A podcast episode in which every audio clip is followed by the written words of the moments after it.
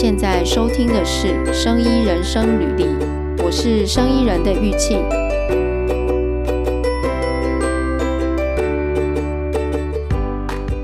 今天要聊的是和临床病原检测相关的创新技术。不知道大家知不知道一个一直存在的一个议题，就是在临床上，病人如果有感染的话，要精准用药。当然，就是希望能够先知道造成这个感染的病源是什么嘛。但是这个检测时间呢，常常比我们期待的时间要久。那到底要多少时间？等一下我们来讨论一下。另外，就是在这个等待的时间呢，嗯，医生一定要在一个一定的时间之内，必须要对病患做一些处置。但是如果不知道病源，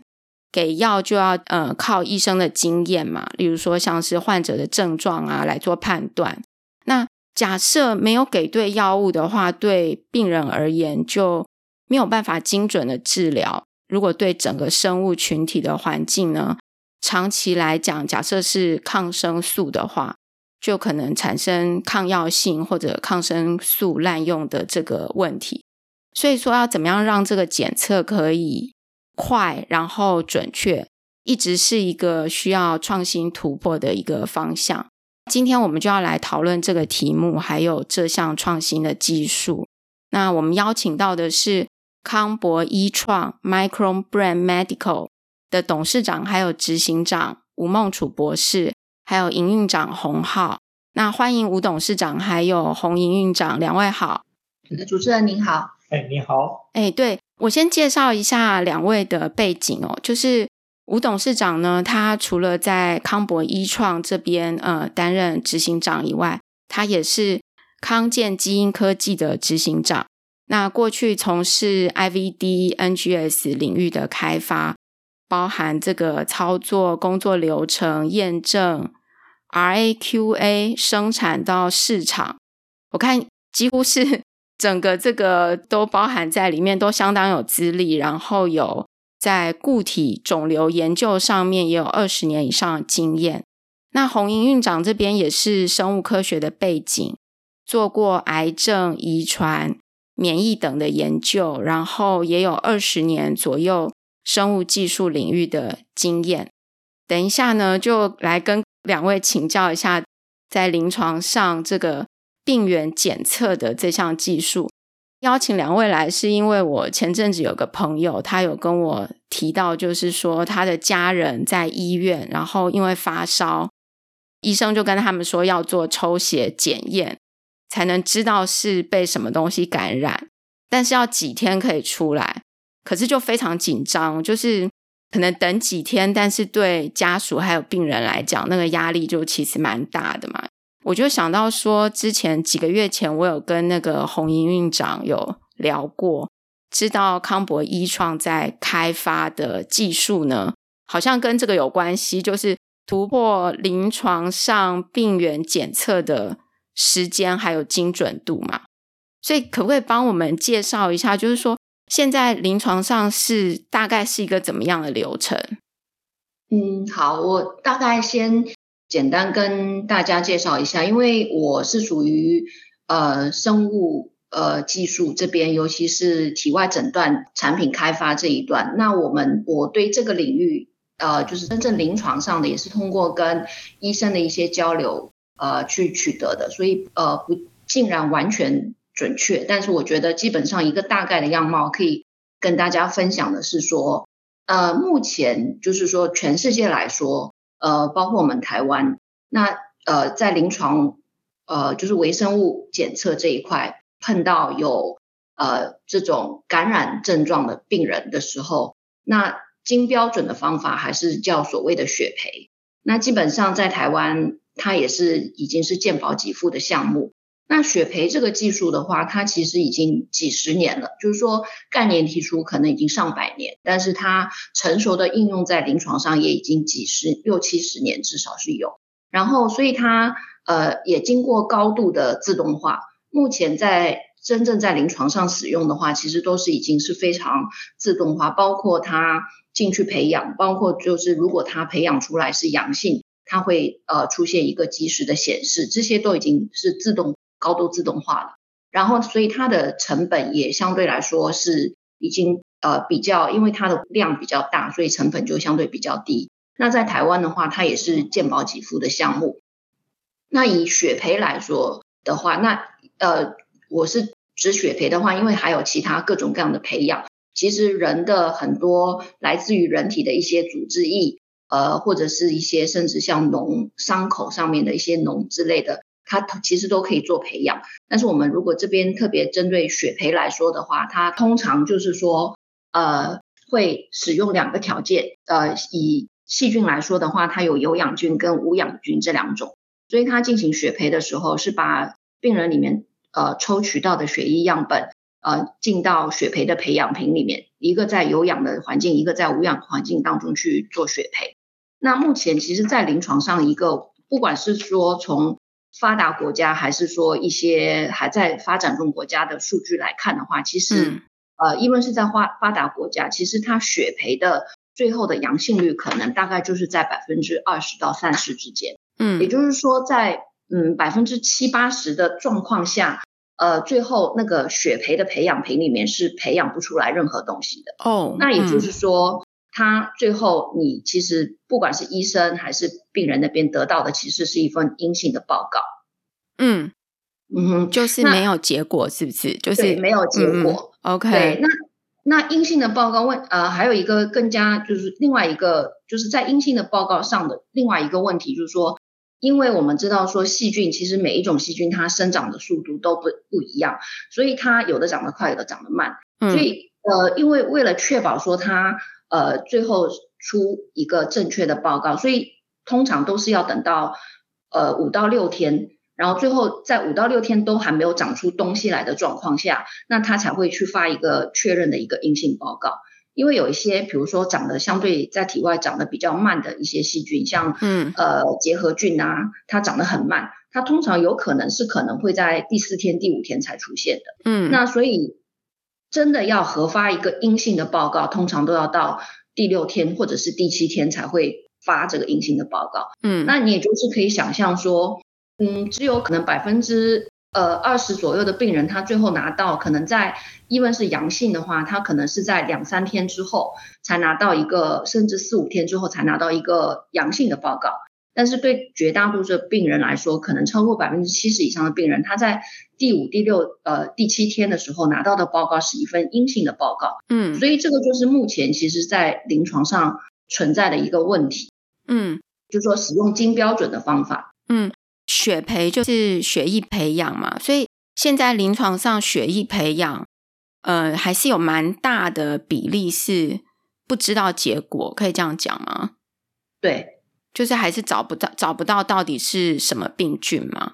那对，没错。所以除了这个培养之外，那后来就是说，现在不是有那个就是次世代的定序，有要加速这个时间上，对。对对，那我我在讲到次世代定序这个技术之前，嗯，呃，我再提一下，就是说，呃，我刚才提到说，现在在临床上的一般的金标准是血培，那它其实也是已经几十年了，嗯，但是在在过去的十几二十年之内，尤其是因为我们知道，就是说从分子生物学，嗯，呃，这个开始就是分呃生物技术开始发展以后。其实大家也也就是一直在想说要用什么样的分子检测的方法，嗯、就是说去去检测这个东西，就是说你最后呃，因为呃培养的话，它最后培养出来的是活菌，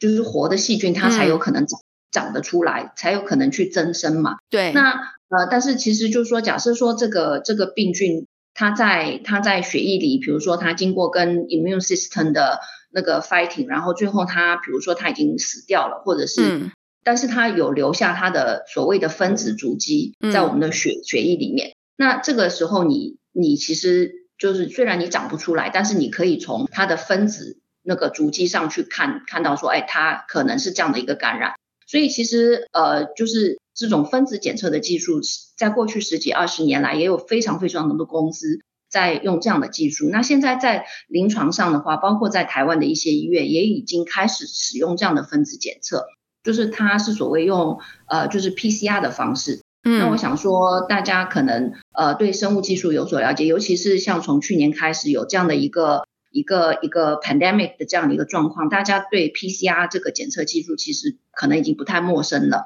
但是 PCR 的一个问题就是说，它是只是针对你已知的东西去做一个嗯扩增。所以，当你今天你不知道是什么东西的时候，你假设说它不是在它设计的这个扩增的这个这个范围之内，那你就测不到。所以，呃，现在其实，在临床上，它在比如说像以台湾的医院来说的话，它有一些医院已经开始采用这种分子检测的方式，那他们也可以同时检测到，呃呃，甚至是就是说做到多重，就是说它可以检测不同的 target，呃。不光光是一种病菌，甚至是几种病菌，或者是病菌加病毒这样的一个一个多重的检测同时进行。但是问题是说，PCR 的方式它就会有一个，就是它只局限在于你要去侦测的这个东西。哦，就是你必须知道你要侦测的是什么，这样子。对对。那所以在临床上还是会碰到，就是说你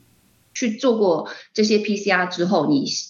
针对这些要侦测的这些菌，最后还是没有结果。那就是说，有可能你真正引起感染的这个，就是这个感染源，其实是在你这个侦测的范围之外，你并没有就是可以侦测到。所以 NGS 就可以去弥补这样的一个它的技术上的一个局限性，因为 NGS 是不需要知道你，你事前是不需要知道你想要侦测的是什么东西。它就是把呃这个你来自于这个生物样本中的所有的核酸进行一个全部进行一个定序，然后定序完之后，我们通过它这个序列的这个比对，跟我们资料库的比对，我们就可以知道说它今天是一个什么样的细菌，甚至是说刚才因为我就是说有一个点啊，因为血培的话，它主要是针对细菌去做培养。那假设说今天你的感染不是细菌的感染，嗯，你是呃病毒的感染，或者是是说是霉菌的感染，或者是一些其他支原体的感染，就是这是因为微生物有可以感染人的引起感染症状的微生物非常非常多，不局限于细菌。嗯、那它如果假设说不是细菌的话，血培血培只能侦测细菌。那假设说是细菌以外的感染源，它也是没有办法侦测到的。那像用 NGS 这种定序的方法来说的话，它就呃就没有这样的一个局限性。我今天就是通过最后我的序列比对，那它比对到的如果对到的是细菌，那它就是细菌；那如果它比对到的是病毒，就是病毒；那它比对到的是霉菌，它就是霉菌。所以它不受限于你的培养的条件跟你的想要侦测的这个目标。嗯，所以它相对于血培跟呃，目前的其他的像以 PCR 为主的这种分子检测的方法，它有这样的一个优势。呃，临床上这个呃检测就是对这个检测，其实像听起来有一个脉络，就是说早期就是用血液培养，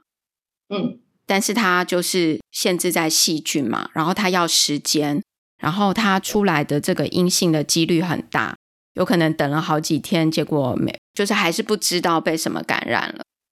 对，没错，就是而且必须要是活的，对不对？就是说，对，对啊，对，要活的嘛。嗯、所以后来大家就是有想，然后就说，哎，那如果它不是活的怎么办？所以就从分子足迹去看，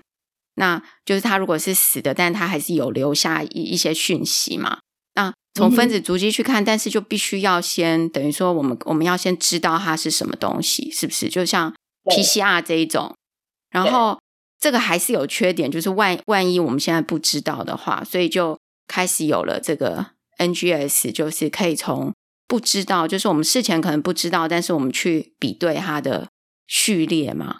对，嗯、那那这样子的一个发展，就是说，假使现在到了这个 NGS 的状况，还是有什么样的限制吗？嗯、因为听起来好像已经有慢慢一直在前进嘛，对不对？嗯，对。嗯，应该来说，限制的话，它最主要是说，因因为 NGS 其实这个技术它也已经基本上，呃，就是因为在市场上也已经有十呃将近十几年，十二三年，从二零零七年正式呃，就是它 commercialize 以后，嗯，那目前其实在呃癌症方面，包括还有包括就是说一些呃无创产检，在妇产科这边，其实 NGS 已经有很明确的临床的应用，嗯、然后它那个市场也已经呃相对是蛮成熟，而且有一定的就是增长率。但是就是说微生物这个这个领域呢，我们就是说从它的呃它的概念来说，它是完全是呃是 make sense 的，它是一个就是可以用来做这件事情的一个技术。但是，呃，为什么它在临床上没有办法实际上去得到很大的应用？主要是说，临床微生物这样的一个检测，它跟癌症跟产前诊断这些应用来说的话，它有一个最明显的一个要求，就是说它在临床上的这个 turnaround 的时间，我们叫。turnaround 的时间，也就是说，它出报告的这个周期，它要非常的快啊，它、嗯、不会像可以症病人，或者是说，even 是产前诊断的病人，他可能可以等一个礼拜出报告的时间，他没有那么，他那个时间的急迫性没有那么快，嗯、那么高，对。嗯、但是，但对微生物检测来说，假设说我今天虽然是一个很好的一个 test，我可以得呃，even 是可以知道一些未知的一些感染源。但是问题是，如果他还是要七天，甚至是十天出报告，那在临床上对那个医生，不管是说对医生，还有尤其是病人，他就那个帮助就没有那么的显著。嗯，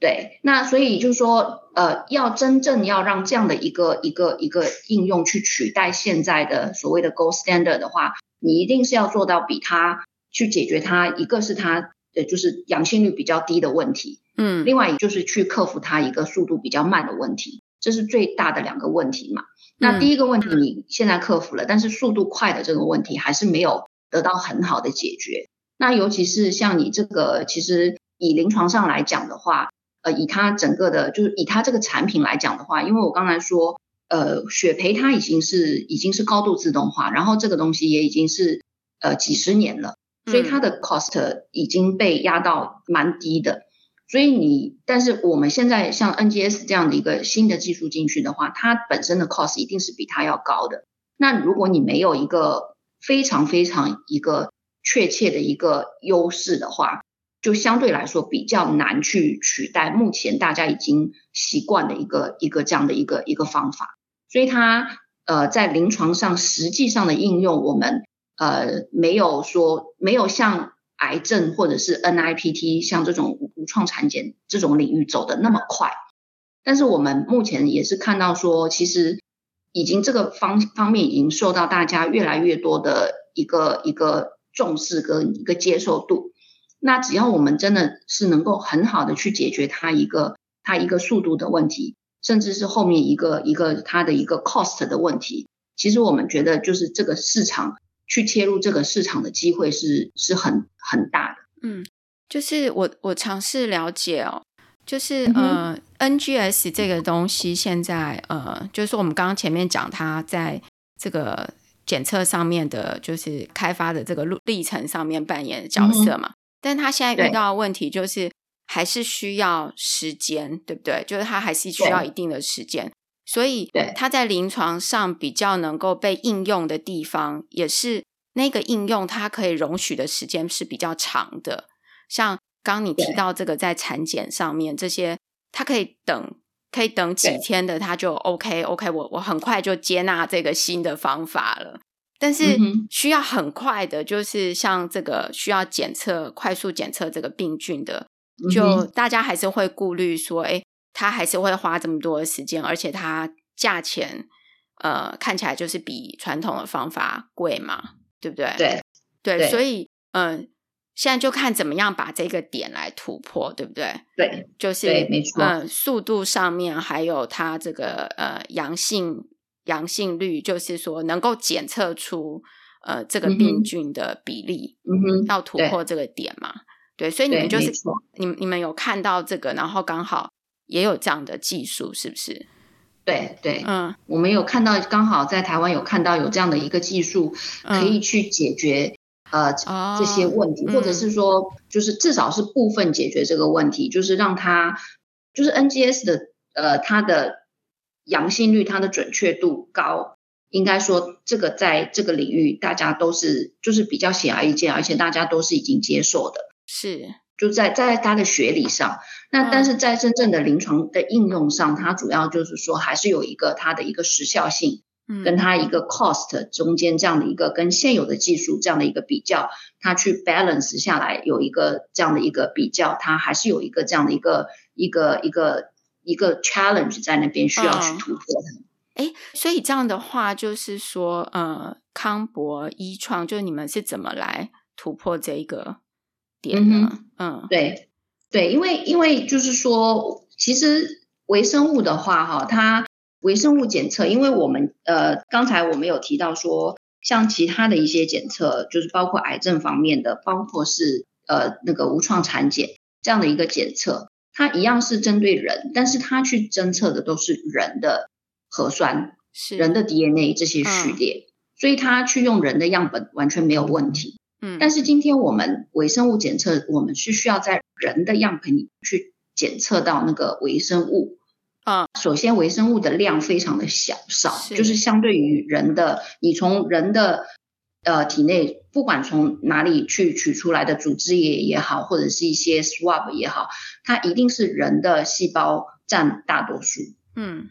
对，那人的细胞它的里面的核酸带的那个量，又是微生物的可能一千倍。如果当相对于呃病毒来说的话，可能又是甚至是。一百万倍的这样的一个一个数量的差距，嗯，所以你今天要在这么，我们就是比喻说，你要在大海里面去钓一条很小很小的鱼，或者是说在一个呃呃 haystack 里面去 pick 一个 needle 的话，你这个就是说是非常困难的。而且就是如果你是用 NGS 这样的一个方法，等于你最后，如果你直接对那个生物样品去做这样的一个定序，你不做任何处理的时候。你最后出来的那个序列，可能百分之九十九点九九以上都是人的序列。嗯，那不是你要想要检测的那个标的。嗯，因为你现在你你检测的虽然是人的生物样本，但是你要检测的是微生物。对，对，对，所以不是你想要检测的最后这个标的。哦，嗯，所以它在这种这种检测里面，人它就是一个很大的一个干扰。然后最后引起在你的 cost 的整个你最后的这个 test 的 cost 的结构里面，它又浪费掉了你很多的 cost 去去等于去定序你不需要的这些东西。嗯，所以我们就看到，就是说刚好在台湾有看到一个技术，就是说它在前面处理的时候，就是去把大量的这个人员的这个干扰。的这个人员核酸的干扰给去除掉，嗯，那你去除掉之后，因为人毕竟一个是细胞的数量，一个是它一个它的就是一个基因体的整个的大小，它确实跟微生物差距还是很大，所以你最后我们目前看到的话，你你还是一定是会有人，但是你就是说那个微生物的 reads 的那个比例就会看到大幅的提升，嗯。对，那这样的话，你后面就是说，你实际上一，比如说一样的 cost，呃的话，你可以拿到的有效的微生物的 reads 就要比就是不经过这样的一个样本前处理的这样的一个方法会多得多，或者是说，对，你可以减少你的就是说，呃，这个 reads 数，去达到一样的，你当你要拿到一样的 reads 的微生物的 reads 的时候，你总的 reads 数就会减少，那你的 cost 又会下来。所以这个地方的这个突破点就是说，嗯、呃，我尝试了解哈，你看这样对不对？嗯、就是说，我们现在如果 focus 在我们要测的是呃病菌，就是等于说、嗯、说白话就是外来的微生物嘛。但是我们从人体身上拿到的样本是人的样本，嗯、但是里面有很多是人的呃这个这个患者他本身自己的核酸，那对，就很小很小。非常非常少是那个外来的病菌，但是你要测的就是那个外来的微生物嘛，对，对不对？对。所以如果我们拿这整个样本直接去做 NGS，直接去测的话，可能就是到最后，可能我们找出来的那些序列都是那个人他本身身上的，是这样吗？对。所以第一个点，我们就是先处理这个问题，怎么把人的这一部分，就是这个患者他自己的，先把它滤到一边去。然后留下呃留下的就是里面比例会比较高，是这个呃外来的微生物，是这样子吗？没错，所以没错没错。嗯，OK，所以这个方法这边是呃哦哦对，这个地方又跟刚才就是你有提到，就是用在癌症或是产检上面，他们那个测的就是全部都是那一个人自己身体里面的东西嘛？对对，对，这个地方嗯 OK，所以好，所以所以你们怎么把它就是滤出来？是用了一个什么技术？嗯，嗯呃，这个就是我们现在是康博易创我们呃拥有的一个专利技术。嗯，那它就是说是通过对我们呃，就是最我们叫它是一个双电性双离子电性的一个高分子啊，嗯，材料，嗯，它其实是一某一种材料，嗯，那它它有它的特殊的就是。呃，特性，它是一个双电子极性的一个一个材料。那我们刚好发现说，它可以去很很特意的去捕捉人人的，应该是说只要是人类的有核的细胞，嗯，它都可以去捕捉。那你基本上因为人的核酸都是就是在核里面嘛，嗯，所以你基本上你只要把这些带核的细胞去掉之后，那人类的核酸的那大部分就会被去除掉。所以我们利用这样的一个分子，然后我们扣在呃那个 membrane 上面。其实我们的 membrane 就是一般的口罩的那个基材，那它本身它的孔径都是很大的，它都是大过呃人类的大部分的人类细胞。嗯，在正常的状况下，人类的细胞都是可以通过这个这个 filter 的。嗯，但是当我们扣了我们这样的一个专利技术的这样的一个高分子之后的话，它就会去很特意的去把那个白血球给捕捉起来，嗯、那同时呢，又让我们目前测到过的微生物，包括细菌、包括病毒、包括一些呃，就是霉菌。那因为当然这些这些微生物在自然界中非常非常多，我们不可能呃穷尽去去测到每一种，但是至少我们目前测到过的话，它大部分都是可以通过我们的这个 filter 的。那、嗯、呃，就是说我，所以我们这个 filter 会去抓住呃有核的细胞，然后让同时让微生物通过我们这个 filter，然后最后你 filter 下来的这个东西，它人跟微生物的比例，就跟你没有经过 filter 的话，那个比例就会呈现出一个一个一个所谓的一个负极的一个效果。嗯，诶，这个这个微生物会不会也有可能被抓住？有可能，所以我们其实其实呃，我们也是有做过很多的测试。那像我们，因为就是说，我们其实这是一个一个 class of molecule 可以去抓呃人类的有核细胞。嗯。那我们在测其中有有我们测了很多种。那其实有一些它它它在抓有核细胞的同时，它也会去抓细菌，或者是说加抓一些微生物。那我们所以我们有经过挑选之后。我们现在挑选到的这一这一种结构，它可以有效的去捕捉白血球，但是它同时又不会去粘连到这些微生物，至少是我们测过的微生物了。嗯，懂懂，这样子，呃，这样子就进，就是就又往前跨进一大步了啦。对，对，对，然后所以滤过之后，里面就有比较大的比例是这个微生物嘛。然后就再拿，再接下来怎么做？就再还是拿去 NGS 那边。对对对，那接下来我们就去做 NGS。那其实呃，就是说，我想就是说提到的一点，就是说，其实这个人类的，就是在微生物检测里面，这个人类的这个核酸的这个干扰这个问题，不是现在才有的嘛？它就是、嗯、对，它就是这个生物样本里面本身自带的一种问题。那其实产业界对这个问题也不是说今天刚刚碰到。嗯、那其实在，在呃，其实，在市场上也有有一些其他的方法，一些其他的，甚至是产已经是产品，他们去去解决这个问题，就是说怎么样去把人员的这个干扰的核酸去掉。那也有一些其他的方法，但是我们呃也有做过一些平行的测试，就是说用其他的方法也是的确可以达到去人员的一个效果。但是他们的产品的话，呃，一个是说非常的呃耗时，嗯，一个是我最后的效果也不会，也没有我们的这个产品这么这么有效，嗯，所以它如果是它耗时的话，就是 again，它又会回到原，就是最早的一个问题，就是说，假设说你是这么复杂的一个过程，最后你在一个需要很快的 turnaround 的要求的这样的一个一个 test 里面，你又会碰到，就是说你没有办法去做到很快就出报告的这样的一个问题，所以你等于你又浪费太多时间在做你的前处理。那我们这个处理的话，就是过一下我们的过滤，我们的这个专利的这个过滤器，五分钟就可以把大量的人人员的这个这个有核的细胞给去掉，那就就就去掉了。那其他的话，我们做过一些跟一些其他市面上已经有的一些产品做对比，基本上他们呃都是又要很多手动的步骤，大概都是基本上到呃就是一个小时到两个小时的时间。嗯，就是你们这个有。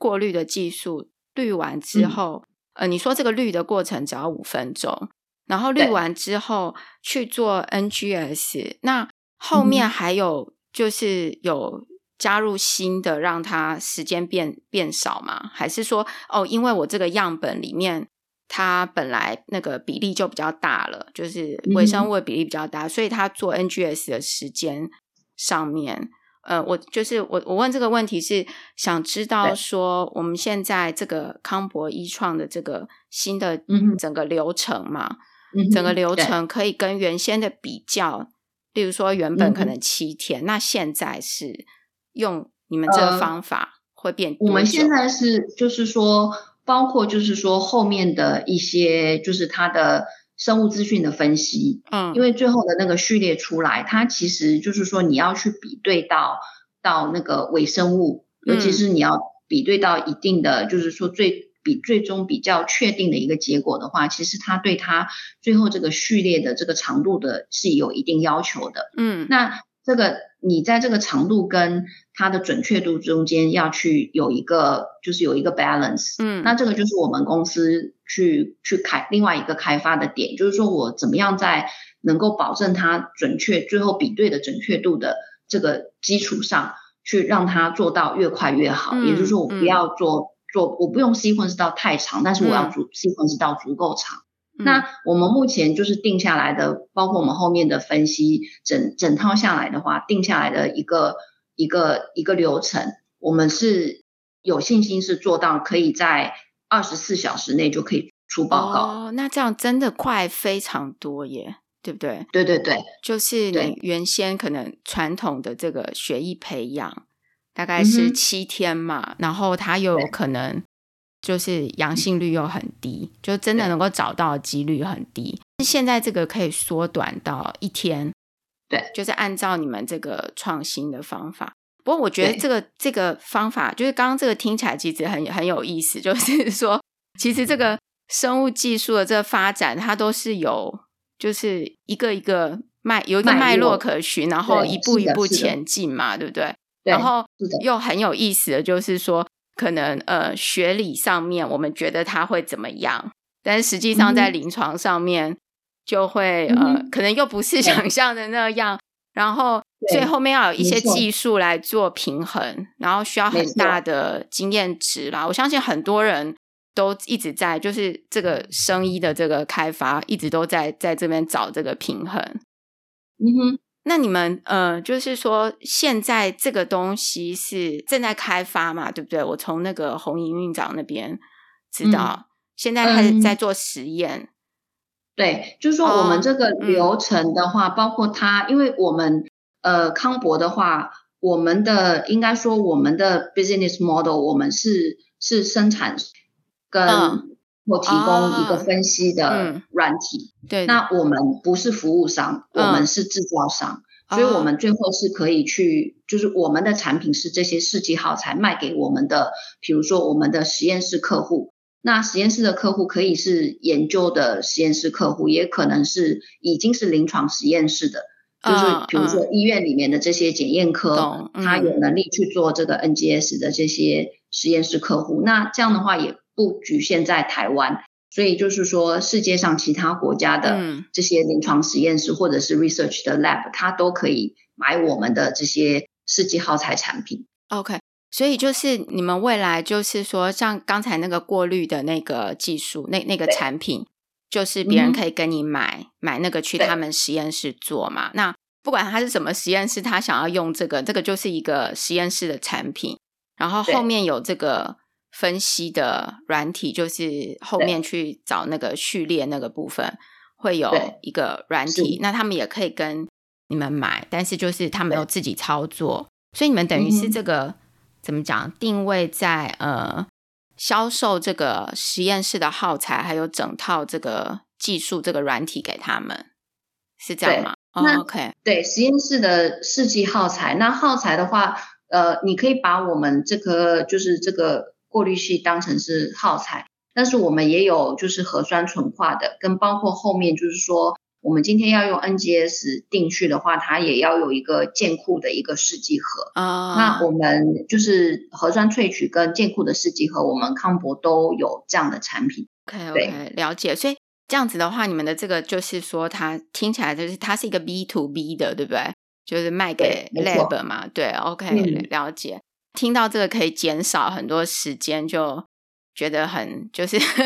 很很激励人心，就觉得说哦，好像很有希望。但是在临床上面，嗯，希望是说能够真的是帮助到病人，就帮助到医生解决病人的问题啦。嗯，因为你这个。快速的检测，就是说，一个是可以帮助医生去对症下药，然后让他赶快去解决这个病人的这个症状。对，是。哎，那所以现在这个已经在已经有可以可以对我们现在的，其实我们的试剂盒已经是可以当成是，就是说一般的实验室使用，就是它是我们所谓的叫 Research Use Only（RUO） 的 label，已经是可以、嗯、可以，我们已经在卖了。啊、oh，OK，了解，就是说它它不一定要拿来，就是用我们刚刚提到的这个临床，它可能用在 research 上面，他想要把人的这个核酸过 滤掉的话，对对对对对，他就可以先买去用了啦，他就可以先拿来用了，OK，对，了解。嗯、呃，我们也聊一下，就是说你们现在创立这个康博，这个呃有什么心得吗？可、嗯、以跟大家分享一下，因为我我一直觉得。呃，生意的创新其实第一个就是刚刚你有提到，就是吴董事长这边有提到，在临床上找到这个问题点，对，然后去解决。但是我一直觉得生意的东西，呃，它的就是说你要创立这个公司，它不像好像，呃，我们看到那个就是比如说软体啊或科技业，它可能今天做了，明天就可能几个月之后就出来，然后这生意的东西要一直耕耘很久。对不对？对，就是耕耘很久。对，对，有没有什么什么心得跟我们分享一下？嗯，其实呢，就是说，我觉得，其实，在台湾来说，我们公司有网站，大家如果有兴趣的话，可以去搜寻一下。然后，包括我们定位的话，其实我们不是说把自己就直接定位在是一个，呃，因为我们最后这个产品一定是想要走到，就是说是一个所谓的体外诊断的一个产品。但是你真正要走到一个体外诊诊断的产品，它真的就是呃比较久，当然不会像呃没有说像药那么那么久，但是基本上它因为我们生就是这些诊断的产品也是有有法规的制约的，在任何国家都是这样子，所以它本身就是说不会像一些直接对着一般的就是对 consumer 的这种产品，它就是你只要产品 market demand 你就可以卖了。嗯，但是我们因为生医领域的这些产品，它都会有一个很，就是受受到法规的限制，是，所以你都是要有，就是要跟法规去做一个规划。嗯，当然像我们公司的话，也是有这样的一个规划，但是通常你就要看说你的你能够拿到的 resource 能不能够去让你支撑到那个时候。哦，然后嗯，在这个中间你有没有其他的一些呃。就是其他的一些 revenue 或者是其他的一些 income 可以让你去过渡到那个时间，这个是我觉得，呃，我们现在也是新创公司嘛，那也是就是边且战且走这样子，嗯，就我们自己要一直要去，呃，就是放在我们的这个策略里面的这样的一个一个不断要去要去评估的这样的一件事情，就是说。我们最后一定是希望能够进到 IVD。那进到 IVD，你看像包括像我们 I B D，包括呃药，那我刚才有提到说它的研发的时程就更久，嗯，但是为什么还是有这么多公司要做要做就是医医疗这种 medical device 医材，或者是说做那个、嗯、那个呃药，因为它它的特性就是说它的门槛很高，但是问题是说你一旦踏入门槛之后，你是有一个。比较长的一个一个产品的生命周期的，嗯，哎，对，它不会像说像手机或者是说其他的一些消费类的电子产品竞争这么激烈。那尤其是又是现在的可能就是 push 你一天啊、呃、一年就要换一次手机这种的这种的这样的一个一个一个一个 market。那通常就是在生医生医领域的话，呃，医院或者是医院端，不管是医不管是医疗器材还是药。你一旦进入之后，我们讲的所谓的它的产品生命的周期，通常都是比较长的，都是至少七年，嗯，甚至十年、二十年都有可能。你看雪培已经几十年了，对，它进到这个系统以后，它的产品的生命周期就非常久，嗯，所以所以才会大家就是说，它基本上门槛高，但是你只要一旦能够跨过这个门槛，就是会有一就是会有一定的就是持续性嘛，嗯、那。很多台湾的生技公司，尤其也不是说光光是台湾的啦，任何的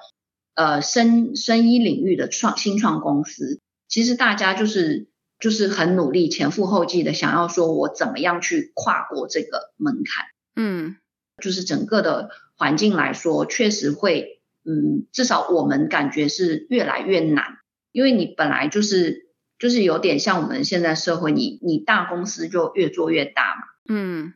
那他能够能够就是有的渠道跟有的资源，一定是比你新创公司要多得多得多。嗯，那你新创公司怎么样去有效的去用使用你有限的资源，去先把某一个领域的这个地方去占一个市占出来，那最后能不能去就是去最后去跟一些比较大的 account 或者是说大的一些呃其他的一些 partner 去合作？这个我我是觉得就是说，呃，就是小的生技公司，就是都要一直要去考量的一个点。嗯嗯，哎，这样子，现在这个呃，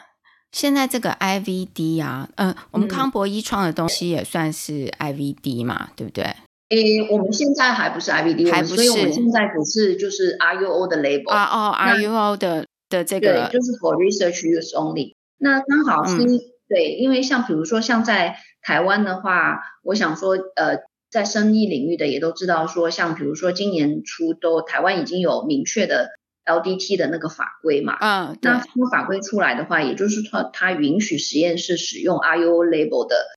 试剂，哦，嗯，只要你在你的实验室里面有有 validate 过这个 test，是，那你就可以去做列测，然后最后作为一个 LDT 的这样的一个 test 去。去 offer 给那个医院，或者是就是进到医院的系统里面去，它有这样的一个路径的。那我觉得这样对 RUO 的试剂，就是说是一个是一个呃，就是更快能够进到市场、嗯、市场的一个途径呢。嗯，就多了一个可以怎么讲名正言顺 进入没错市场的一个方法啦。对对对，对没错没错。这样了解，像这个假设说，嗯。呃因为因为刚刚你有提到，就是说就是法规这个部分嘛，就是现在这个生医的或医材这个产品跟其他的东西不一样，很大一个点就是在法规，所以它要有一定的时间去呃通过这些法规的这个规范，然后呢，嗯、呃，它才能够上市嘛。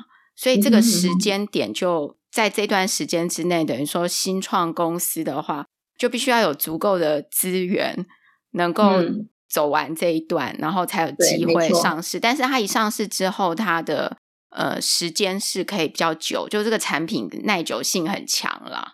可以这样讲。那如果说是呃，因为我刚刚突然好奇说，刚刚你提到这一点，我就想到说，那像现在市面上的这种 IVD 的产品，嗯，对，它的这个时间都多久？就是说它在上市之前，大概假设是一个完全没有。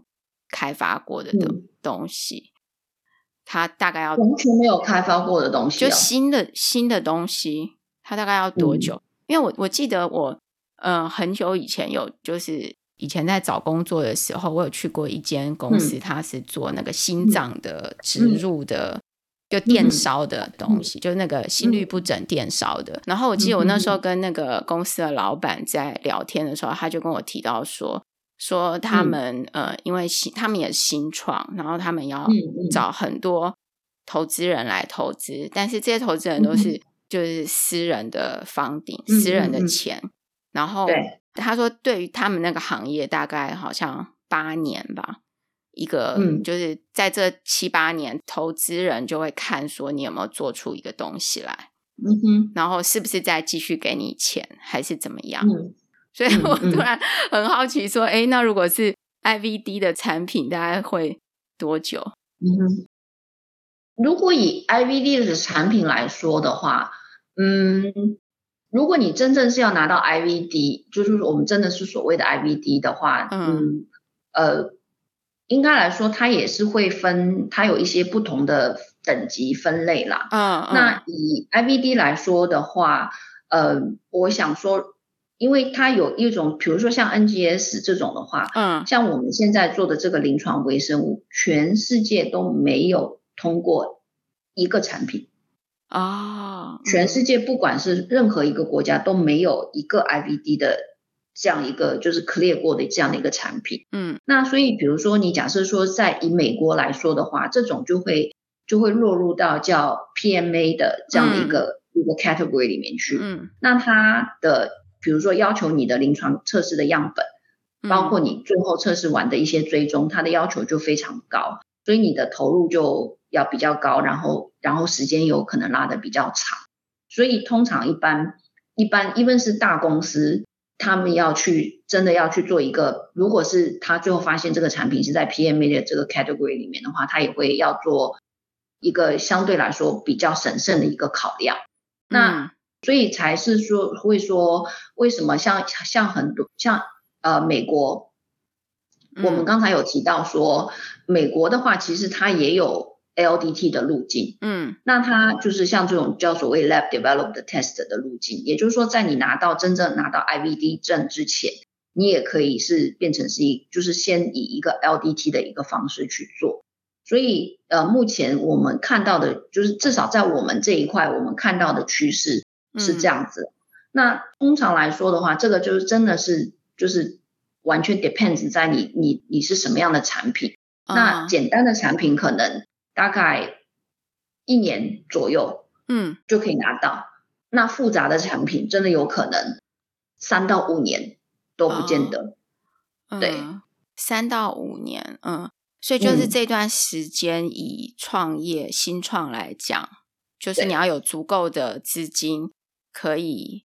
可以就是撑过这五年嘛，这样直接一点，对。或者是说你有一个，要么是外部，一个是足足够的资。资金，一个是说你有没有自己就是造血的功能，就是说，嗯，你有没有办法有其他的，嗯、就是说像我们现在，比如说我们的公司的策略，就是说，在我拿到证，或者是说是变成就是在其他呃实验室、其他国甚至其他国家有设立 LDT 之前，我有没有办法就是先已经是一个就是一般实验室用的试剂耗材这样子去去去卖。就开始有一些有一些，就是说，呃，就是有一些收入的来源。嗯，对。另外一种方法就是说，还有另外一种，呃，就是可以去去呃拓展、去寻求机会的方法，就是说，比如说，呃，我有这个专利，那我有些在一些市场上面，或者是说跟有没有跟一些，或者是说跟一些其他的有资源的公司做一些 licensing。啊，做一些合作上一起做一些授权，或者是说合作，或者是怎样去、嗯、去开始，那这个都是其实是可以可以，就是说在在你真正你最后的你的你的呃主要来源的这个产品能够进入市场之前，要怎么样去去就是度过这个时间的方法呢？嗯，这个听起来就很多。很需需要一些 strategy，需要一些策略去想说该怎么该怎么，就是你真的你最后想要做出来的产品真的上市之前，就要就要想到这些。对，因为像比如说我们公司的话也是一样，因为因为就是说呃，startup 公司你你你可能你的最大的好处就是你调方向比较容易嘛，嗯、你你换你的方向的比较容易嘛。那尤其是现在的，就是这种呃，就是你的变化永远比你的计划快。那谁也，比如说像我们公司二零二零年初成立的，嗯、那那个时候就是 COVID-19 刚刚爆发，那谁也不知道说它会就是两呃时至今日快两年之后，它还是这样的一个状态。嗯，那其实像这种的话，其实对生技公司的，比如说你要做 clinical trial 或者是什么的，那个影响都是非常非常大的。嗯，就会。可能呃有很多事情都慢下来了啦，就是，没错，对，因为这个东西可能你本来计划哪一个时间点要做什么，可能就都要往后、啊、往后延。对，之前也有也有呃访问另外就是其他间的公司，他也是跟比如说外国都都讲好，都签好一些合约，要进行一些实验，但是因为这个。COVID-19，然后就变成大家也不能飞来飞去，干嘛出差都减少了，就通通都往后延。这个这个应该是，就是说遇到这个大家也是没有办法。嗯，哎，那最后最后想要再了解一个，就是说刚刚刚你们这个技术嘛，假设全部都就是我们刚刚讲从七天呃说到一天，假设有一天就是说它上市。这个是不是也是精准医疗的一部分？嗯、对呀、啊，当然呢，我们就是把它像我们公司的网站上，就是把它就是称为这个就是 precision medicine in clinical microbiology 哦，嗯、就是因为精准医疗其实它就是通过基因，其实呃它的最根本的核心就是通过我们对基因体的了解，不管是人的基因体也好，微生物的基因体的也好，让我们更加精准的去可以。分析到这些东西，然后跟我们最后的这个医疗上的行为去做一个结合嘛。如果是癌症上，它有精准医疗，但是临床微生物上一样有精准医疗。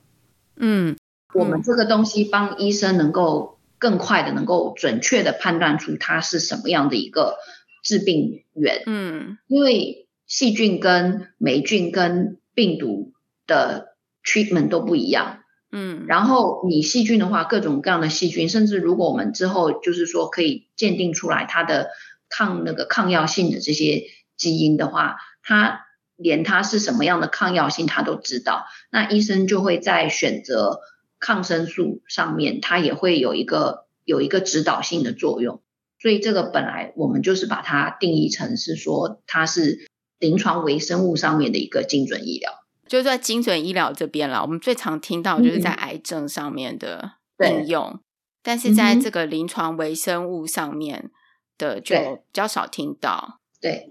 谢谢那个吴董事长跟洪营运长。喜欢今天的访谈，或者想听我们访谈，有一些就是在这个临床上面呢，就是可能在实验室里面就成为一个重要的，或者 Apple Podcast 留言给我。好，谢谢谢谢你们。